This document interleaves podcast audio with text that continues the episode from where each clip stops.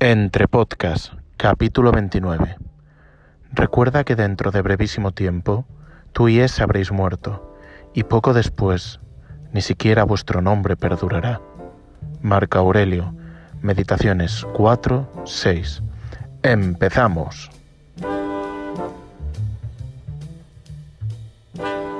Bienvenidos a Entre Podcast, donde cada semana dos amigos se sientan a hablar sobre podcast. Yo soy Edu Garriga Yo, Telmo Cillero. y juntos os invitamos a participar en la conversación. Telmo, buenos días, ¿qué tal estás? Muy buenos días, Edu. Pues la verdad es que estoy bien. No estoy mm, de la mejor manera posible y han sido unos días complicados para grabar el podcast debido a ello. Pero parece que me estoy recuperando de una tos muy insistente que me ha acompañado en estos últimos días de temporal. De hecho, hicimos un intento de grabación a golpe de domingo a primera hora de la mañana y no pudo ser. Así que estamos muchísimo mejor Bueno, ahora. ¿Tú cómo lo viviste? Pero di que no era domingo, tío, Era era jueves. Pasa que parecía domingo. ¿No? Ah, espera, no, no, yo creo que hemos intentado grabar este programa dos veces. Tuvimos O que- no, no, no. En fin de año, no, correcto. Estamos, ha- hablamos de grabarlo en fin de año, dijimos que no, y luego quedamos el domingo por la mañana, ocho y media del domingo, y a la que te vi te escuché dije, uff, este no está, este no está hoy para hablar una hora. No estaba. sí que es, es cierto. O sea, que estamos grabando el día antes de publicar, estamos grabando en, en martes, lo cual también es, es extraordinario. Efectivamente, es una situación que yo creo que no se había dado nunca. No, nunca se había dado, salvo tal vez con el de Gary Vee, tal vez grabamos, un día raro con el de Gary Vee. No sé si fue un martes por la noche o un lunes por la noche. Mm, puede ser, y sí. ho- hoy nos encontramos en una hora muy tontorrona, que son las tres pasadas del mediodía, una hora en la que cuesta encontrar la energía para hacer cualquier cosa, y más si has comido. No es mi caso todavía, pero sé que el, tuyo sí. Pero también sé que estás acostumbrado a operar mucho de tarde, así que espero el mejor Telmo para la cita de hoy. Y nada, ¿qué, qué- qué traemos? Bueno, voy a avisar de que vuelvo a estar en la situación de que los gimnasios en Cataluña eh, cierran mañana. En principio lo tengo todo más o menos controlado, así que no creo que sea como aquel capítulo en el que me pasé todo el podcast enviando WhatsApps y luego se me metió la bronca porque se escuchaba el diablo, ahí el, el- el teclado como él dice, como alma que... No, ¿cómo me dijiste? Que tecleaba el... el- el- Como alma llevada por el diablo, ¿no? Eso, eso, eso, eso. Hoy lo tengo todo más o menos controlado, dentro de lo que se puede controlar. Pero bueno, que solo para que sepa la audiencia en qué situación nos encontramos en Cataluña. Y nada, ¿qué podcast? ¿Quieres introducir el podcast o qué, Telmo? Pues podemos introducirlo. Hoy vamos a partir de un podcast, porque al final muchas veces partimos de un podcast y no terminamos hablando del podcast en sí, eh, de un canal que se llama Existo Podcast o Existo Radio, eh, del episodio 8, la neurociencia de la meditación y, y mucho más, donde tienen pues eh, a una invitada que es Nazaret Castellanos, que es licenciada en física teórica y doctora en medicina, en neurociencia, o sea que estamos hablando palabras mayores, ¿no? Y con un máster Tanto. en, en- en matemáticas aplicadas a la biología, o sea que un podcast en el cual os vais a encontrar mucha información útil, muy bien explicada, además se le nota que, que lleva años en el mundo de la, de la investigación y de la formación académica y que yo creo que nos ha resultado, tanto a mí como a ti, bastante interesante, ¿no? Sí, es ese, ese perfil que ya hemos traído, bueno, traído, a ver, hablo como si fuera una fuente, ya hayamos traído muchos invitados aquí, no hemos traído más que a dos, pero es ese perfil del que ya hemos hablado muchas veces, que tanto nos gusta, que es el que combina un poco de Telmo con un poco de Edu, ¿no? El, el que mezcla los dos mundos, el de la psicología más pura y más ah, teórica, en el buen sentido de la palabra teórica, con el de bueno, cosas que son un tanto más eh, dudables o cuestionables, pero que no por eso son más falsas. ¿no? Y en este caso sí que tal vez la meditación sea de todo lo que ah, solemos hablar, la cosa más científicamente comprobada. A veces hemos hablado de cosas mucho más improbables, ¿no? Y la meditación en este aspecto creo que es de la, cosa más... Hoy se lo he dicho en clase de 77 Fit, estamos haciendo una semana como de plantear objetivos para el 2021 y también un poco la diferencia entre objetivo y deseo y tal. Y, he visto al final que no es una meditación propiamente, porque en 8 o 10 minutos no da mucho tiempo a meditar, pero bueno, sí que es un cool down y hay un poco de, de tiempo para hacer un poco de trabajo. Pero claro, si ya en 8 minutos o 10 ya ves que hay gente que a los 4 ya está bien abriendo los ojos y ya no puede estar consigo mismo tranquila y tal, piensas, hostia, no puedes estar 4 minutos parado, concentrado, escuchándote. Entonces tal vez necesites 40 minutos, no 4, ¿no? Yo se lo he planteado, que creo que un objetivo muy bonito para el 2021 sería aprender a meditar o empezar a meditar, ¿no?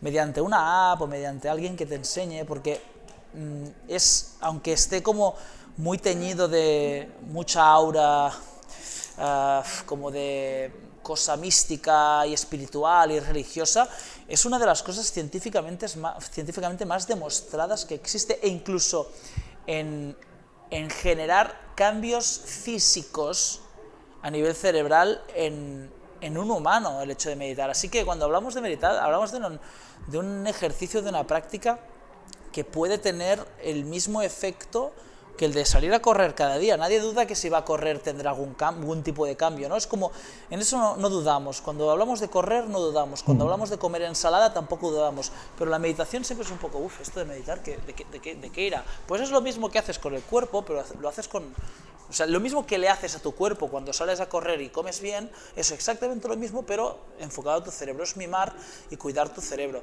Y el, y el, programa a mí me gustó porque hablaba de las dos cosas, ¿no? Hablaba de la ciencia, pero también hablaba de, del ejercicio en sí de meditar. A mí me, resultó bastante interesante. Sí, eh, y además es, es, lo que dices tú, que es que em, por un lado hemos perdido nuestra capacidad de controlar la atención y, y, por el otro que solemos pensar en la inmediatez de los resultados que nos aporta pues, una práctica deportiva, como puede ser salir a correr, o como puede ser comer algo que nos gusta, o como puede ser ir a ver una película, pero no pensamos tanto como deberíamos en, los, en las consecuencias a largo plazo, porque la meditación no solo tiene unos aspectos beneficiosos de los cuales eres consciente durante y justo después de su práctica, sino que se ha demostrado que tiene eh, implicaciones muy importantes a la hora de modificar nuestras estructuras cerebrales e incluso de promover, gracias a la plasticidad cerebral, una capacidad que tenemos todos para irnos adaptando, eh, cambios de, una magnitud pues, muy considerable que nos hacen pues, disfrutar más de la vida, que debería de ser una de esas cosas que tenemos eh, pues, más... ¿Qué me dirías, ¿Qué me dirías si te dijera que la meditación puede ayudarte a adelgazar? Me lo podría creer perfectamente. Mira, eh, hay que comprar dos premisas, ¿vale? Hay que comprar dos, dos, premisas. Que esto es lógica, no soy muy bueno en lógica, pero si las dos son ciertas, la tercera premisa será cierta. ¿eh? la primera premisa, y ya entramos en terreno alimentación, que es como, uff, ahí no, ahí no me meto, que sale Carlos Ríos y me, estira de las orejas. Pero la primera es que hay que comprar que los niveles altos de cortisol pueden hacer que retengas líquidos, que efectos visuales es engordar. Al final, a lo mejor la báscula no, no tiene por qué reflejarlo, o sí, pero al final es engordar, retener líquidos. Hay que comprar eso, que niveles altos de cortisol pueden hacerte engordar. Yo creo que eso no sería difícil de encontrar varios estudios que demostraran que los niveles altos de cortisol te hacen engordar. Luego hay que comprar también, que esto sí que es muy fácil de demostrar, que la meditación reduce los niveles de cortisol. Luego, si tú tienes cierta retención por niveles altos de cortisol y meditas y te reduces estos niveles de cortisol, podría ser, ¿por qué no? Esto lo, lo, lo hablé con, con la nutricionista del box, porque yo en mi suma ignorancia establecí esta relación y, y, me lo confirmó, me dijo, pues sí, tiene, tiene toda la, la lógica del mundo.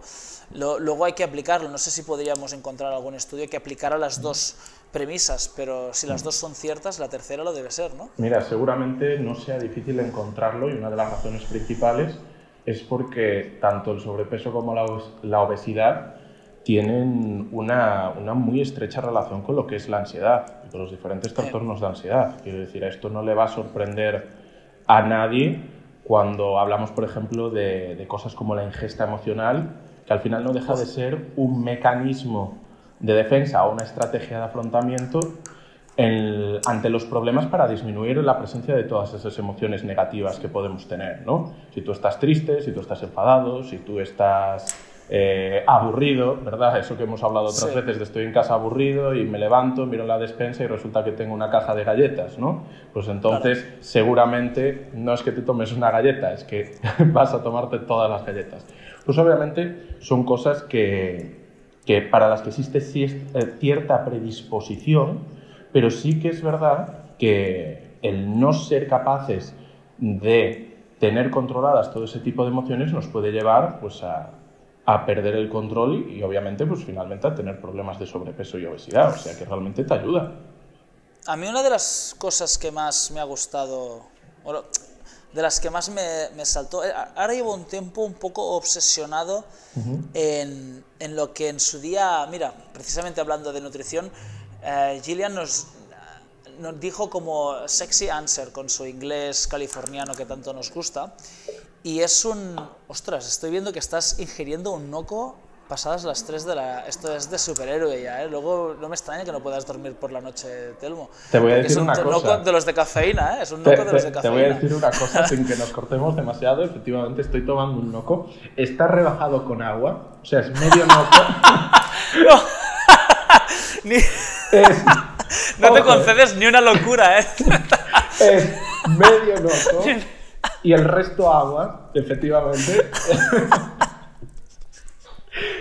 y, y me lo estoy ahora mismo tomando por consecuencia de llevar tres días debido a la tos durmiendo muy poco escasamente.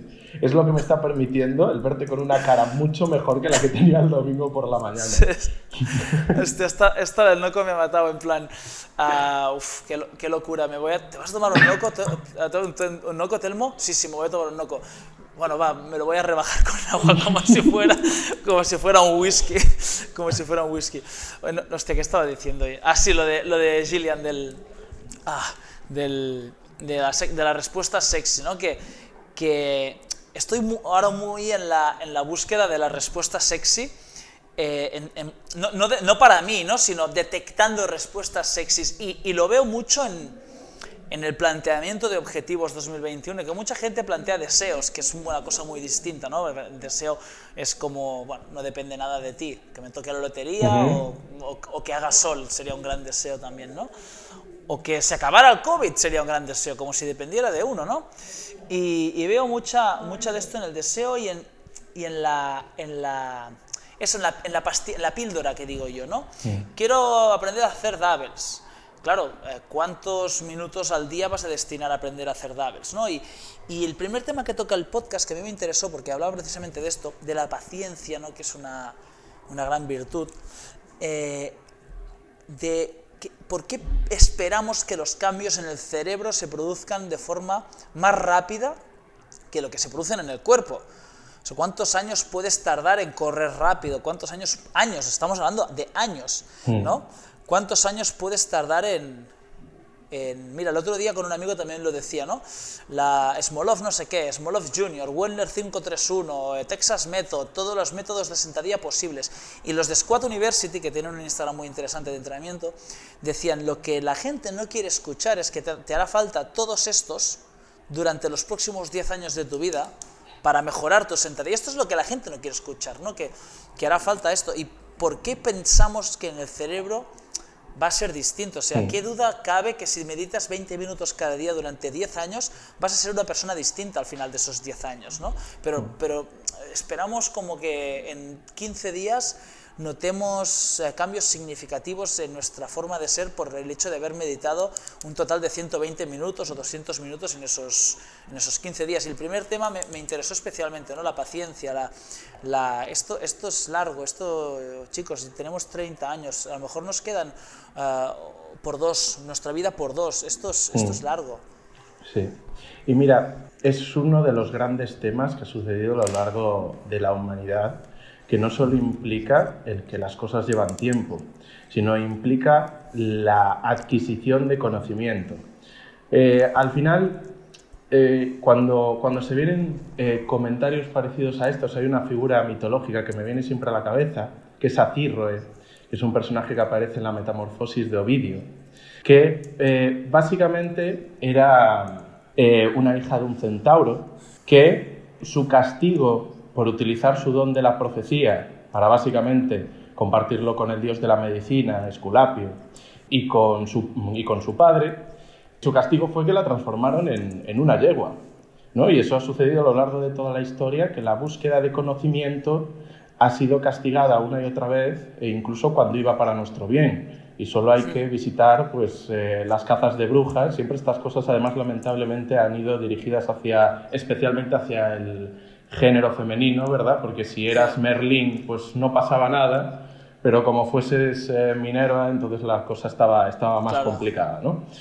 Pero al final el conocimiento implica la aceptación de que lo verdaderamente importante lleva tiempo, lleva esfuerzo y requiere constancia. Y la constancia es una de las cosas más complicadas que hay a la hora de tener que repetir una y otra vez algo antes de que verdaderamente empieces a notar algún beneficio. Y la búsqueda de, la píldora sexy, ¿no? como dices tú, pues más habitualmente de lo que nos gustaría es a donde dirigimos nuestros esfuerzos en vez de realmente a llevar a cabo aquellas acciones que sí que nos van a promover un beneficio, porque la píldora sexy es un ideal, no existe una píldora mágica que cumpla con aquello que realmente queremos, ¿no? Sí. Y, tanto es así que, claro, volviendo al ejemplo de la del sobrepeso y de la obesidad, o sea, una de las cosas más utilizadas eh, en, numerosos trastornos, pero también en complicaciones relacionadas con el peso, tienen que ver con el autocontrol. Y mucho de este autocontrol pasa incluso por realizar, realizar joder, como estoy hoy, ¿eh? registros de autoobservación. Es decir, en este caso concreto puede ser el número de comidas que realizas a lo largo del día, qué alimentos tomas, cuánto es la cantidad de calorías. Es decir, algo que hacemos todos los días, pero sin embargo no tenemos ningún tipo de control sobre eso. Y no solo eso, sino que cuando estamos comiendo, por ejemplo, lo acompañamos de eh, una serie, de una película, de mirar el móvil, y al final no sabemos ni qué ritmo llevamos al comer, ni cuál es la sensación de saciedad que tenemos porque no estamos ni notando ni cómo masticamos la comida. Y eso al final no es solo cómo influye negativamente en nuestra sensación de estar saciado, es decir, terminamos comprando mucho más, sino que es un ejemplo más de la ausencia que tenemos prácticamente todos de un adecuado nivel de autocontrol, pero, y volviendo al principio, de un adecuado nivel de atención, que es fundamental para el trabajo de la meditación y el trabajo del mindfulness que tan está de moda, ¿verdad? Y al final no, no es sino eso, es recuperar el control de la atención, estar en un momento pues repleto de, de conciencia de lo que estamos haciendo y cómo lo estamos haciendo, que no tiene después nada que ver si utilizas meditación para mm, unido al budismo, o si utilizas meditación eh, como práctica personal, o si utilizas meditación porque mm, eh, te llaman los preceptos estoicos, o lo que sea, ¿no?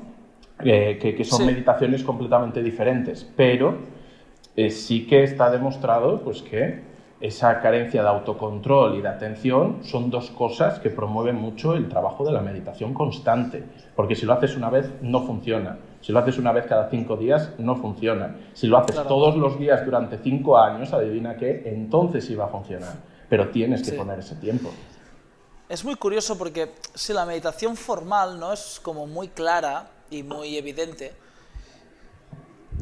luego no es tan fácil ¿no? de practicar, pero no es la única expresión que tiene este tipo de ejercicio, ¿no? O, es decir, tu cerebro puede estar en la misma frecuencia que en una meditación formal en muchos otros momentos. El otro día estaba mirando un, un directo de Radiohead, lo estaba mirando con Isone, con mi pareja que ella tiene creo que mucha más experiencia, no creo no, tiene mucha más experiencia que yo meditando y muchos más conocimientos que yo meditando. Y, me decía, es que el tío este está meditando, o sea, eh, Tom York, el cantante de Radiohead. Dice, el cabrón este lleva una hora meditando, o sea, no ha abierto apenas los ojos en todo el concierto y no puede estar más presente, no puede estar más en el aquí, en el ahora, que este tío haciendo este concierto, ¿no? Y, y, eso nos puede haber pasado en, incluso cuando un WOT no sale bien. Un WOT no sale bien y lo detectas en el momento exacto en el que te vas y te vas a otro mm. sitio. Y otro sitio puede ser el dolor que tienes o el cansancio que tienes. Y cuando un WOT sale bien, cuando acaba el WOT y dices, hostia, ¿qué he pensado? ¿Qué, qué ha pasado durante el WOT? No lo sé. Estaba, estaba, estaba tan metido que, que simplemente ha sucedido. No estaba, no estaba pendiente de nada que no fuera ejecutar y hacer, ¿no? Y yo creo que todos hemos vivido una situación parecida a meditativa, ¿no? Y en cuanto a lo que dices de la constancia, para mí es como una especie de acto de fe, ¿no? Dices que es al final eh, confiar en que lo que estás haciendo, que no estás notando nada, acaba, acabe teniendo un resonar en el futuro, ¿no? Un, y eso es un acto de fe, es un acto de fe. ¿Sabes lo que pasa? Que cuando lo has hecho otras veces, sabes que es correcto. O sea, sabes que lo normal es no notar nada al principio. El problema es cuando, y claro, esto es un círculo vicioso o un círculo virtuoso en función de hacia dónde gire, pero si tú estás acostumbrado a aprender cosas, a empezar cosas, a hacer cosas que no se te dan bien, sabes que al principio debe ser así, debes no notar nada, debes no notar mejora, debes no saber si estás haciéndolo bien o mal, porque ya lo has pasado antes. De, la otra manera, puedes entrar en el, círculo contrario de, hostia, esto no está sirviendo, esto no, esto no, esto no, no, lo estoy notando. Llevas 14 días, ¿qué vas a notar en 14 días? Esto es como pretender, eh, qué sé, aprender a nadar bien en 14 días. Esto me acuerdo que cuando nos preparábamos para, para, una, para las competiciones de verano, íbamos con un nadador que, que entrenaba con nosotros y le decíamos, a ver, tenemos que ir a nadar, que, ¿cómo tenemos los domingos? Vale, va. ¿Cuántos domingos quedan para nadar? Cuatro, claro, y nos reía. El tío nadaba 13 kilómetros al día cuando era pequeño. 13 kilómetros al día durante 10 años estuvo dando 13 kilómetros al día. ¿Qué vamos a hacer en cuatro domingos? Pues aprender a poner un brazo delante del otro, pues aprender y ya está, ¿no? Y, y, a mí, para mí es fundamental eso, exponerte constantemente, constantemente. Yo digo una vez cada cinco años, exponerte una vez cada cinco años a, una, a un skill, a una habilidad, a, a una práctica que no conozcas para volverte a recordar que, que no es fácil, tío, que las cosas no son fáciles, que requieren de tiempo, de frustración, de darte golpes contra una pared hasta que de repente ves un poquito de luz y dices, hostia, sí, ya estoy enlazando butterflies o, o, ya, estoy, ya estoy programando HTML, lo que sea, o ya estoy poniendo unos dibujitos a moverse de repente, ¿no? Eso es lo que, lo que nos cuesta, ver que, que hasta llegar aquí hará falta un poquito de esfuerzo, un poquito de tiempo. Hmm. Sí, es que además es eso lo que dices tú, básicamente se trata de hacerse dueño de, nuestra exposición a los diferentes factores o diferentes eh, situaciones que pueden suponer un estrés como, como, presentación a algo nuevo, pero del cual tenemos que ser capaces de eh, controlar la adaptación. Y eso es lo que no sucede a lo largo de nuestro día a día. Es el síndrome general de adaptación de Shelley de toda la vida, que todo estudiante de física conoce, que todo estudiante de ciencias del deporte conoce, que todo estudiante de psicología conoce, que básicamente fase 1 reacción de alarma, fase 2 eh, de resistencia y fase 3 de agotamiento. El problema se produce cuando estamos en una fase de resistencia ante algo que nos supone un estrés o, un nuevo test para nuestro organismo pero cuando mantenemos ese estado de sobreactivación a lo largo del tiempo, básicamente es cuando viene la tercera fase, que es donde empieza a haber problemas, que es donde empezamos a tener alteraciones psicosomáticas, problemas cardiovasculares, eh, problemas hormonales, problemas eh, relaciones sexuales, problemas, etcétera, por todos lados, ¿no? O sea, lo que es básicamente estar en una situación que ha superado con creces a lo largo del tiempo nuestra capacidad de enfrentarnos a ello. Y una herramienta que es muy buena y hay que darle el gran valor que tiene es la meditación, justamente. Porque las técnicas de relajación están demostradas que se pueden utilizar para promover todo eso de, lo que tú estás hablando, ¿no? Encontrar un equilibrio entre cuál es nuestra presentación a nuevas situaciones que nos testan, pero sin que pase en ese punto en el cual tengamos los efectos negativos. Si tú, por ejemplo, empiezas una, nueva eh, aventura empresarial y no has establecido adecuadamente los diferentes mecanismos por los cuales te vas a enfrentar a esa nueva eh, aventura, lo que va a suceder es que seguramente te encuentres por el camino muchos momentos, como seguramente nos hemos encontrado tú y yo, en el que la sensación era de que nos estábamos superados. De ahí viene una expresión que toda persona ha dicho múltiples veces a lo largo de su vida, ¿no? que es estoy superado. En ese momento sabes que posiblemente es el momento de incluir cosas nuevas, como puede ser, en este caso, una vez más, la meditación o las técnicas de relajación, porque lo que estás haciendo actualmente te va a dar los mismos resultados que estás consiguiendo actualmente. Pero si metes cosas nuevas que puedan promover una mejor versión tuya, te va a dar unos resultados diferentes. Y esos resultados diferentes posiblemente sean mejores a los que estás obteniendo. Oye, yo sé que tú no meditas formalmente, en plan cerrar los ojos y, escuchar binaural beats o escuchar una aplicación o directamente hacer ejercicios de meditación, pero es evidente que practicas este tipo de comportamientos de alguna manera, ¿no? ¿Qué, haces tú para... Qué, prácticas tienes habitualmente? Por ejemplo, escribir o escribir algún diario. Bueno, ¿Cómo, es la, meditación estoica? Ya sé que no, no, te estoy diciendo, no estoy diciendo que seas estoico, ¿eh? digo que cómo sería ¿no? una meditación estoica. Pues una de las cosas que más se suele utilizar, y en este caso yo hago de una manera un poquito diferente, eh, eh, es escribir un diario.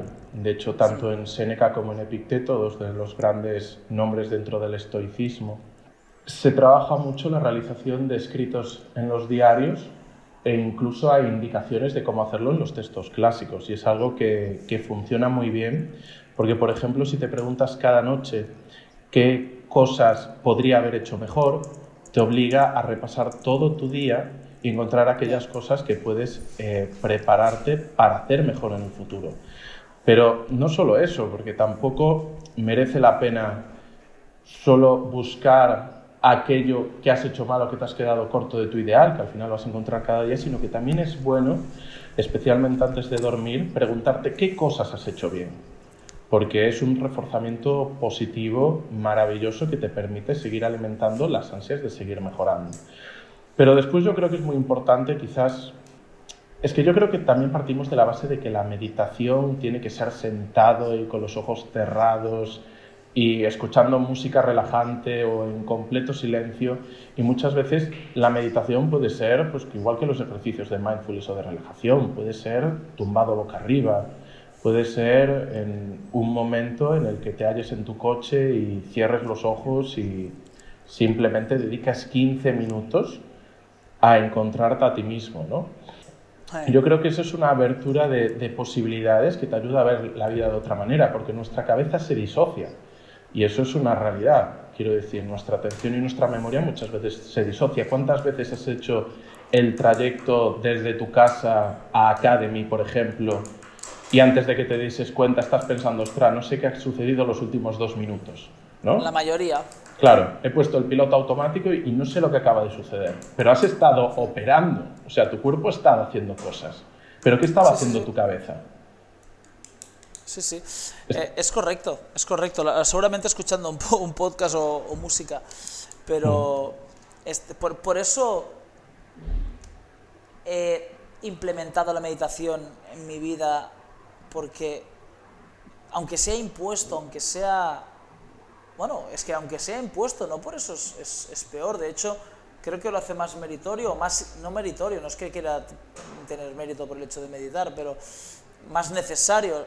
O sea, si, tú si a ti te gusta mucho fumar y dejas de fumar, joder, eh, es mucho más jodido que, que el, que deja, el típico que deja de fumar y no le cuesta porque no fuma un piti al día y no le cuesta. Quiero decir, mi cabeza, o sea, tengo serios problemas para parar. No, no, no hay un momento de pausa en mi vida, de- deliberadamente, ¿eh? o sea, yo soy el que me pongo en el coche y necesito tener algo en el oído, yo soy el que estoy picando eh, Words de la semana siguiente y es- necesito tener algo en el oído, soy el que está cocinando y necesito también tener algo en el oído, soy el que... Esa es decisión mía, ¿eh? Bueno, Por eso me obligo a, a tener 15 minutos al día en el que no sucedan cosas. ¿Me explico? Mm.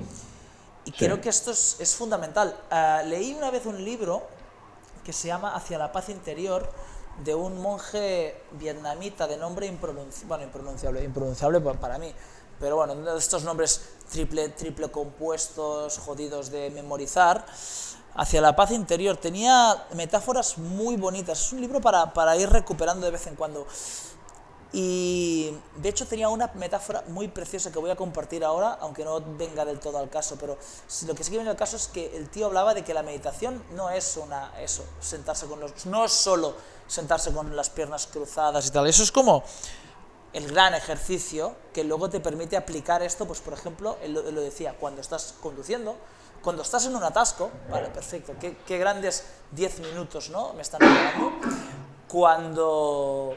eh, ahora explico solo a la audiencia para que sepan que Telmo se está levantando a toser y como tiene el micro delante se va a la, a la esquina, pero claro, se lleva con él el micro, o sea que me estoy comiendo, la tos me la estoy comiendo yo, pero me, que me, me peta, me peta el oído que no veas. No pasa nada, ya me sacrifico yo para, para, para nuestra audiencia. Telmo. con un, poco, con un Pues- poco de suerte funcionará el que me vaya a la esquina y ellos no lo escucharán. Sí, sí, ya lo estoy escuchando yo por ellos.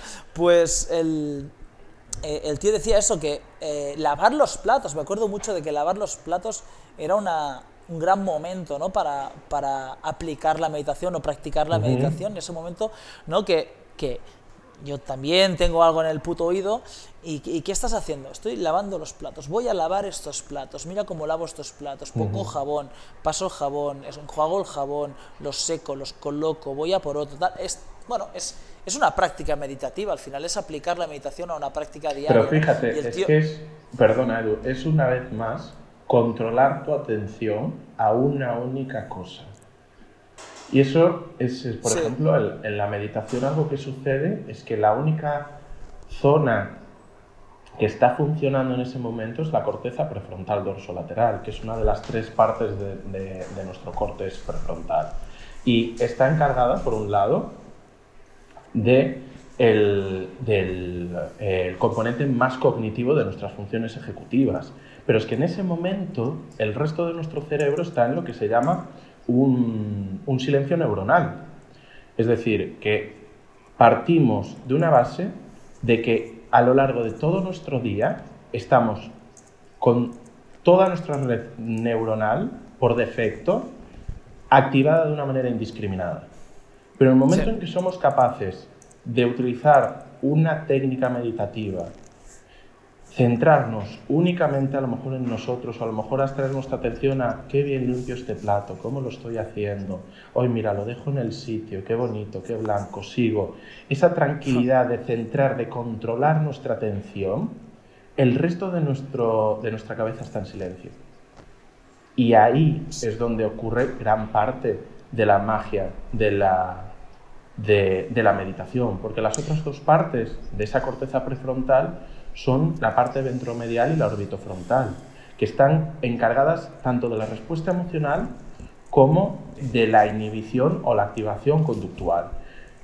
Si somos simplemente por un momento capaces de eh, centrar nuestro foco en un punto, todo lo demás se desactiva y nuestro cerebro funciona de una manera completamente diferente a como lo hacemos el resto del día. Oye, pero volviendo a la pregunta, ahora que, ahora que pienso, ¿qué haces entonces? ¿Lo de repasar antes de ir a dormir cosas buenas, cosas malas? ¿Es un poco tu, Sí, tu eso ejercicio es una, diario? Sí, eso es una parte de, de mi rutina. Es otra de las cosas que hago es a primera hora de la mañana, cojo un libro, mm, leo y reflexiono sobre lo que leo y generalmente una vez he terminado anoto aquello que me ha aportado mayor significancia o que creo que es una idea muy importante. De hecho, tengo infinitas páginas anotadas de esta manera. Me puedo imaginar. Y, y, sí, eso es una de las, de las cosas que hago. Tampoco te sorprenderás si te digo que alguna vez, aunque no lo tenga instaurado de manera diaria, así como el resto son rutinas diarias, eh, hay veces que sí, me, a lo mejor me tumbo boca arriba y cierro los ojos durante 10 minutos, o a lo mejor eh, un día me siento, una vez más cierro los ojos, intento pensar en, en, en, lo que esté sucediendo en ese momento. La verdad es que no lo tengo súper instaurado, a veces pasa, a veces no, a veces noto que es necesario y, y lo hago.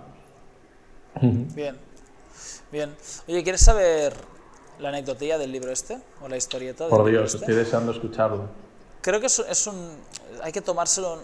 Eh, es literal, pero hay que tomárselo sobre todo como una de estas fábulas que como qué ruido hace un árbol cuando cae en el bosque si no hay nadie para escucharlo, ese tipo de... sí. no, sé exactamente cómo, cuál sería el nombre, ¿no? Mm, muy interesante para los estudiantes de la fenomenología. ¿El qué? Eso, lo de... ¿Sí? Sí, sí, sí. Del árbol. Es uno de los grandes debates. De hecho, podría establecerse... Repite tú la frase que acabas de decir. Hay, ¿Qué ruido hace un árbol cuando cae en el bosque sin nadie para escucharlo? Y después hay el siguiente paso que es si de verdad existe el árbol. Uh, oh.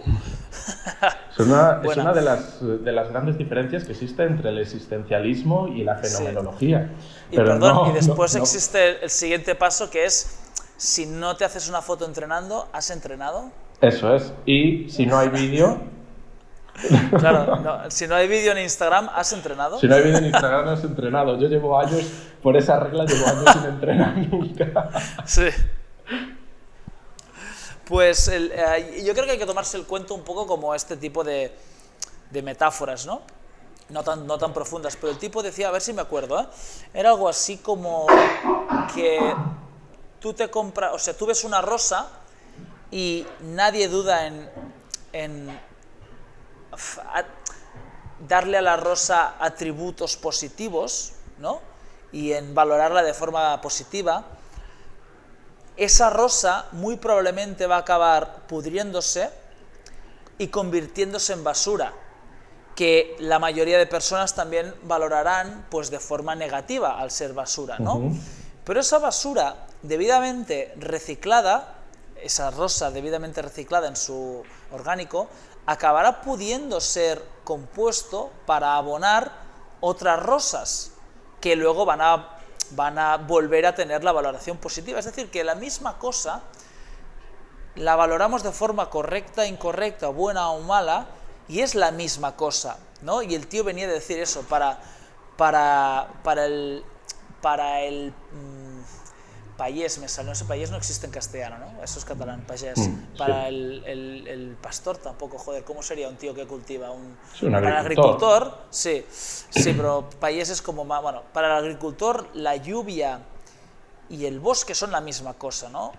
Y para, deberíamos dejar de juzgar cosas como buenas o malas porque al final todo es lo mismo, ¿no? Era un poco esta metáfora y que el, hecho de que haya prostitutas menores de edad en Tailandia, ¿no? el tío hablaba de esto, es en el fondo responsabilidad nuestra, también es en el fondo culpa nuestra, ¿no? que, que hay que empezar a, a, entender todo como un todo y no como sus partes y valorar algunas como buenas y algunas como malas. Me resultó muy curioso y a medida que estoy hablando de ello me están viniendo ganas de, de recuperar esta lectura porque es muy muy sencillita, es muy ágil de estas de casi de leerte en un día o dos y, y realmente útil, realmente útil irte recordando este tipo de cosas de vez en cuando, ¿no? Sí, efectivamente, ahí entran además dos cosas que son muy importantes, que una es la capacidad que tienen nuestras cogniciones y la manera en la que observamos las cosas para aportarles un valor que, que, no es intrínseco, sino que es intrínseco. Por ejemplo, uno de los ejemplos clásicos es la quiebra que se produce en el pan, ¿no? Cuando está en su punto. Que ¿En el? en el pan. Tú cuando metes un pan en el horno, cuando se produce esa... Es que no, no, me sale ahora una palabra más adecuada, pero la mítica marca que tiene todo pan, que es como una quiebra, ¿no? Como... Sí, sí, sí, sí. Es, es lo que termina de darle realmente eso, el, el, sabor, el punto. Lo mismo sucede, por ejemplo, con, con la oliva, que básicamente, pues, eh, o, o todas aquellas cosas que realmente obtenemos de la tierra, que parten pues del abono, que parten de la suciedad, ¿no? Y sin embargo son cosas que, que apreciamos.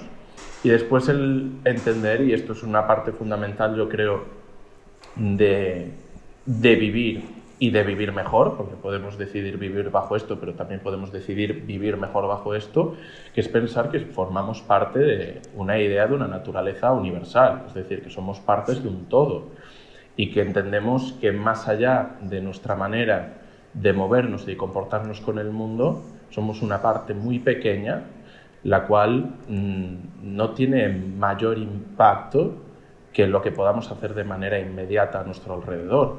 Y eso a veces nos ayuda a darnos realmente cuenta de la verdadera importancia de las cosas y que muchas veces estamos más centrados en lo que hacen otras personas o cómo actúan que realmente la importancia que eso tiene dentro de lo que puede ser una estructura universal o del devenir de, del universo, ¿no? Que al final, sí. pues somos aquí un, un, punto minúsculo cada uno de nosotros y deberíamos estar un poco más centrados en nosotros, en esa parte pequeña del, del mundo que nos ha tocado vivir. Sí, pero hay que exponerse de forma repetitiva a este tipo de conocimientos, por muy evidentes que sean, para que calen.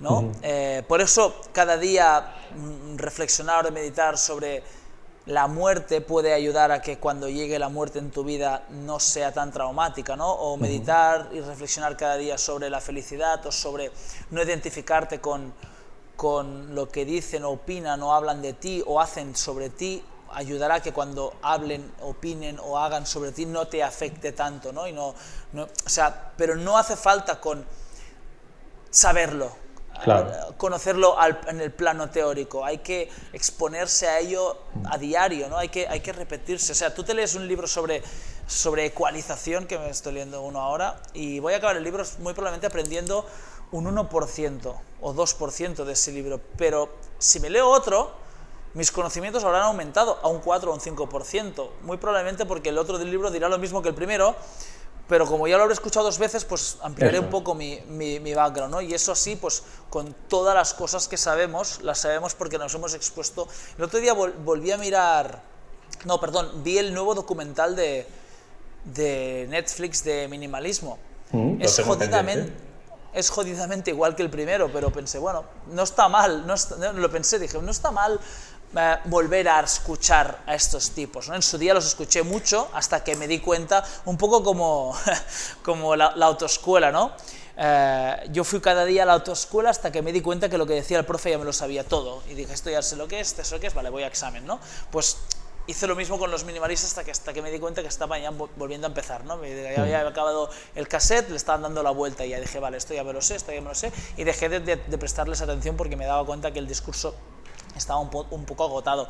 Pero no está mal de vez en cuando recuperar y recordarte cosas. Ah, hostia, es verdad, es verdad. La felicidad no depende de, de las cosas que me compres, sino de, de, otros factores. ¿no? No, hay que, no hay que intentar en buscar la felicidad en llenar tu vida de objetos, sino en llenar tu vida de experiencias, de personas, de gratitud, de muchas otras cosas que no se pueden comprar. No, no sé, eh, creo que, que por muy evidentes, por muy razonables y teóricas que sean las cosas, hay que hay que recordártelas cada día si quieres que calen, si no, no, no, hay, no hay manera, no hay manera. Hmm. Mira, eso es un ejemplo clásico. Por ejemplo, hay una referencia muy famosa en Tácito, el historiador eh, romano, sobre el discurso que le dio Séneca a Nerón cuando decidió abandonarlo, ¿no? o más bien cuando decidió pedirle eh, si le dejaba retirarse de la corte y básicamente devolverle todas aquellas riquezas que le había dado ¿no? hacia el final de su muerte, o sea, hacia el final de su vida y cerca, cerca de su muerte. Y un, un, análisis minucioso del mismo nos lleva a plantear, por un lado, lo que es la ratio, que es la, la doctrina general que se expresa eh, a través del discurso de Séneca, después tenemos el concilium, que es lo que sería eso que estabas diciendo tú de adaptarse a los problemas que se plantean cada día de una manera determinada, ¿no? Pero después lo que es la praqueta o lo que son los preceptos, que básicamente son esos modelos a los que debe de referirse la conducta. Es decir, uno de los grandes extractos de eso es la idea de que, por un lado, tienes que estarte presentando continuamente aquel conocimiento que te ayuda a dirigir tu vida hacia un lado. Pero no es suficiente con, por ejemplo, vale, voy a intentar eh, aceptar que todas las, todos los seres humanos que existen estamos dentro de, lo que se llama dentro del estoicismo una conciliatio, ¿no? una conciliación que funde la vida moral entre todos. Es decir, nos tenemos que llevar porque somos partes de una misma raza y tenemos parte de ese logos universal de nuestra cabeza y dentro de nuestra cabeza pues eso lo llevamos a expresar nuestra divinidad de una manera, ¿no? Hablando así a nivel metafísico, que no viene tampoco muchísimo al caso, no sé por qué he ido por aquí, sino la idea de que no solo llega con decir, vale, cuando esta persona diga algo que me parezca impertinente, voy a sonreír y voy a decirle que bien, ¿no? Porque eso sería un precepto, eso sería tan sencillo como, vale, eh, esto es lo que sucede y tú tienes que hacer B, ¿no? A y B. Si no tienes que llegar a ese punto en el que realmente exista una predisposición tuya para entender que esa persona lo está haciendo de la mejor manera que sabe, que está haciendo algo que cree que está correcto y que entonces tú no debes de ofenderte. Y una vez sabes eso, ¿cuál va a ser tu respuesta? El básicamente ah, sonreír y responderle de una manera adecuada. ¿No? Correcto. Y, y, por eso la presentación constante a los conocimientos es, es algo que nos permite, por así decir, estar más enraizados, estar más con los pies en la tierra y estar continuamente adquiriendo eh, nuevas herramientas para recordarnos qué es lo verdaderamente importante en vez de perder el, norte, que muchas veces lo perdemos. De ahí que una brújula sea un maravilloso regalo para cualquier persona. Sí, eso hace también que seamos siempre mucho más buenos dando consejo a los demás que a hmm. nosotros mismos, porque con los demás sí somos capaces de aplicar la teoría, ¿no? O sea, no nos hace falta practicarlo cada día, Hmm. para verlo en otro. En otro lo vemos al momento, cuando le deja la novia, cuando le pierde el trabajo, cuando se lesiona. Claro, por eso, por eso esto tiene que ser un proceso real. Claro, por eso tiene que ser un proceso real y constante. Una vez más, esa idea de, de, constancia. Porque no llega con que sea una aproximación dialéctica. No llega con que tú y yo a lo mejor estemos una hora hablando off the record sobre cómo ser mejores.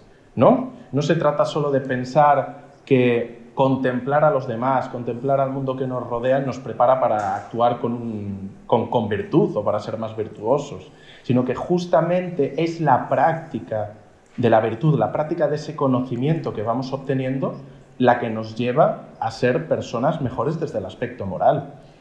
Sin duda, sin duda.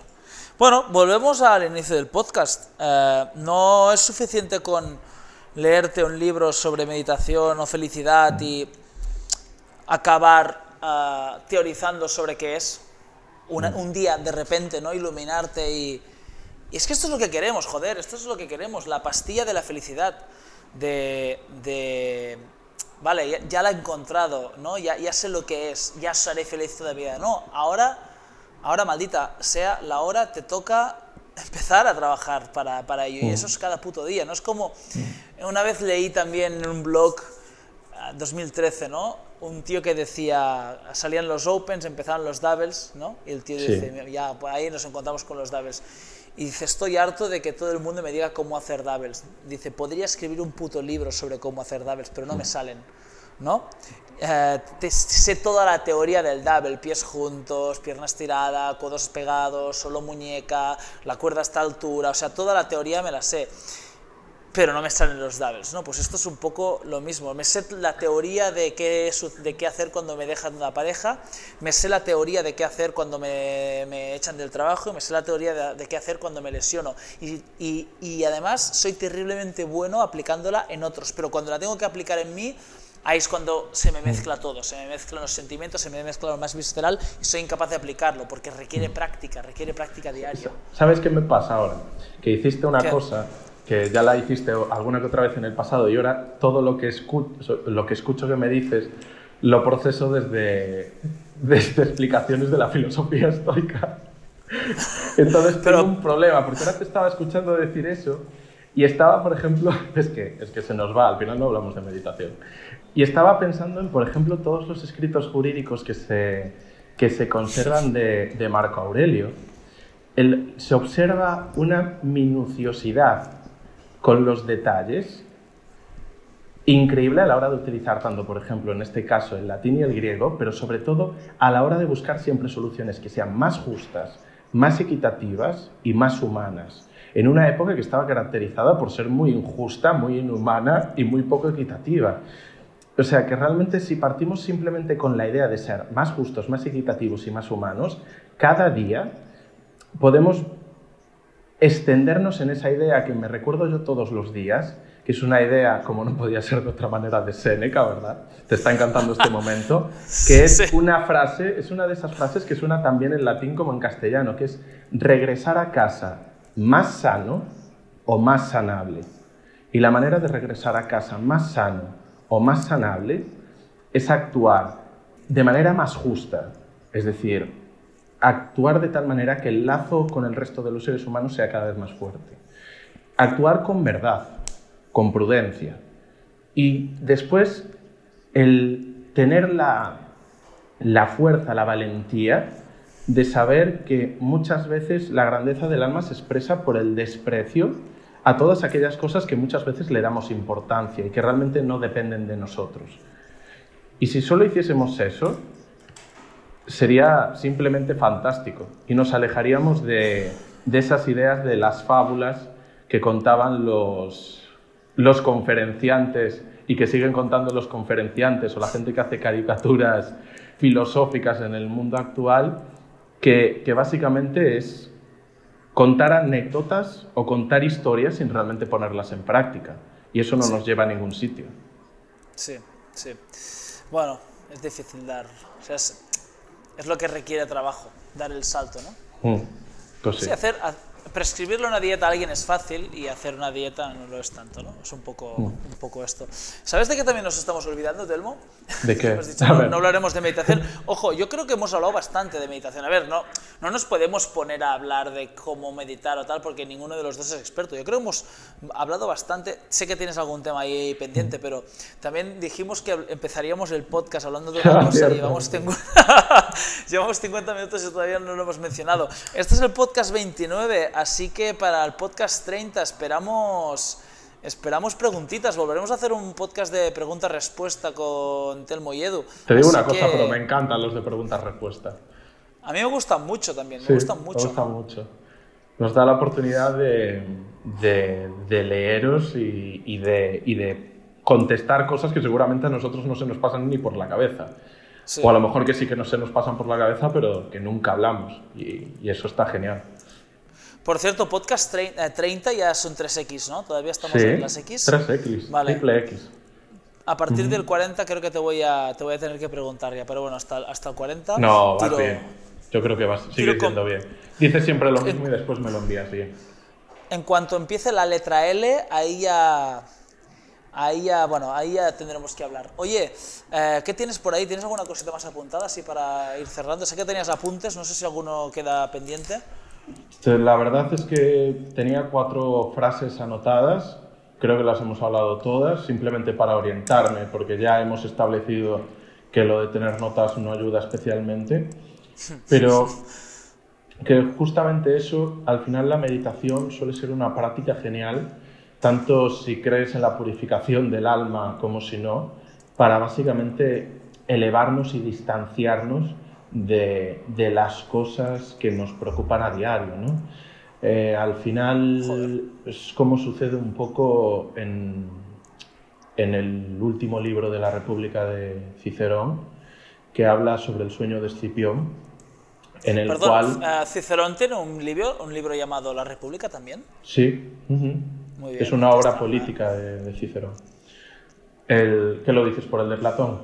Sí, Bueno, es que de hecho Cicerón, cuando, cuando se retiró de la política, obligado por el, por obviamente porque César había ganado la guerra civil, se retiró a su casa de Túsculo y allí es donde se puso a escribir, por supuesto, Tusculanas. disputaciones tusculanas, que tanto te gusta, ¿verdad? Pero básicamente fue la época mm, productiva de, su vida a nivel de obras políticas y de filosofía, porque hasta entonces se había concentrado en oratoria y en publicar sus discursos. Y, parte de sus obras filosóficas y de políticas están basadas en las obras griegas. De hecho, fue el primer gran traductor de obras griegas a su manera, obviamente, al latín, y la primera persona que buscó el crear términos latinos para términos griegos que hasta ese momento no existían. Por ejemplo, filósofos previos como podían ser Posidonio o Panecio, que tuvieron mucha influencia en Cicerón, el- escribían en griego. Ahora, obras que están perdidas, pero por ejemplo, los, sobre los deberes de Cicerón también Sí. es, un, es, un, es un libro que está basado en una obra escrita en griega del mismo nombre del filósofo estoico romano eh, Panecio. Y ¿Cómo te decías de, de Cicerón. Ah, sí, del sueño de no me- acabo de tener es una disociación por un momento. ¿Y sabes qué me pasó? Estaba, no, pero estabas ya en, en modo meditación, ya no sabías dónde está, o sea, ya Se me te notaba, metido ¿verdad? muy dentro, ¿eh? Estaba, sí, sí. Me fui completamente. De hecho, estaba mirando, no te estaba ni mirando a ti, estaba mirando al horizonte. Pues al final de la hora de la República, joder, cómo estamos, se nota que es una hora rara, ¿eh? Al final de la República eh, está el, el famoso extracto que se conoce como el sueño de Escipión, en el cual eh, uno, un momento que me encanta es que su alma está volando, ¿no? y observa el imperio romano desde la lejanía y ve lo insignificante que es el imperio romano y lo insignificante que es el mundo desde la distancia.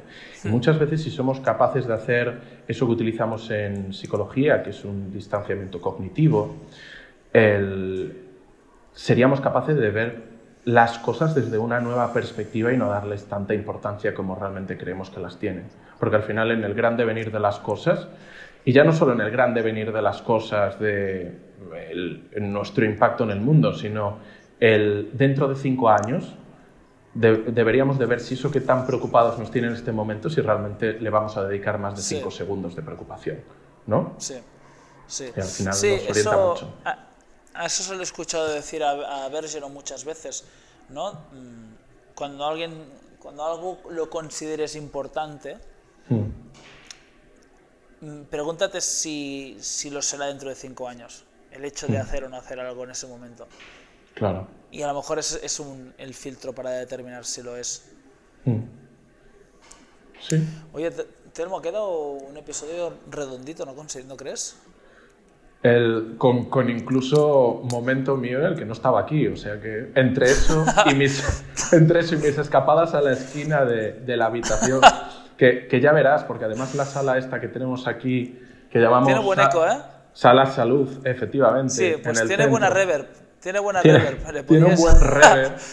Yo Sí. creo que al final incluso el que me levantase y me alejase a la otra esquina va a escucharse igual. Así que si se escucha os pido disculpas por adelantado, ¿vale? O si lo estáis escuchando el podcast será posteriori. Eh, pero lo hemos intentado de todas las maneras posibles y el domingo llevábamos un minuto y medio grabando y había tosido cinco veces por lo menos, o sea que ha sido Sí. un improvement muy, muy importante. Importante, importante mejora Ah. sin duda. Importante mejora sin duda. Y aparte ya grabábamos en plan, oye, si nos tomamos una semana de vacaciones, yo creo que nuestra audiencia lo va a entender, estamos en Navidad y tal, pero no, entre podcast no para ni, ni en Navidad, Telmo. Eso.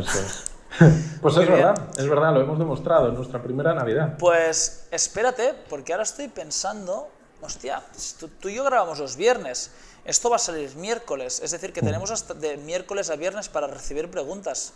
Ah, audiencia, darle un poco que de sea caña. Sí, es. meteremos, meteremos un poco de chicha también en Instagram, ¿vale? Al final, que salgan entre 15 y 20 preguntas, ya tiramos un entre podcast fácilmente. Sí, sí, además, eh, generalmente, por mucho que nos gustaría responder todas, suele quedar algunas sin responder, pero sería perfecto si, incluso, que sé que muchas veces, porque yo soy el primero, cuando suceden estas cosas que van más allá del medio, ¿no? que son metamedio, pues que te pidan que te envíes una pregunta a un podcast, a lo mejor dices, bueno, ya le enviarán más preguntas, en serio, animaos, porque, eh, bueno, lo dijimos antes, es que nos encanta lo de responder las preguntas, intentamos hacerlo de la mejor manera posible dentro de esa regla de dos minutos que más veces de las que no nos saltamos un poco, sobre todo Sí. porque son, muchas veces son dos respuestas. Y, nada más, sobre todo eh, yo creo que sí que aprovechar que no lo hacemos nunca, pedir que si os gusta el podcast lo compartáis con más gente, si os aporta mm, cosas útiles, eh, compartidlo con personas que creáis que lo van a encontrar de la misma manera que vosotros. Y sobre todo también no os olvidéis de, de comentarnos, de dejarnos vuestras impresiones. Y si sois capaces ya de dejar, esto ya, es, ya sería increíble, una valoración en, por ejemplo, en Apple Podcast o en las otras plataformas que escucháis sería eh, de gran valor porque eso ayuda a que nuestra audiencia siga creciendo gracias a vosotros. Os estamos de verdad Sí. muy agradecidos.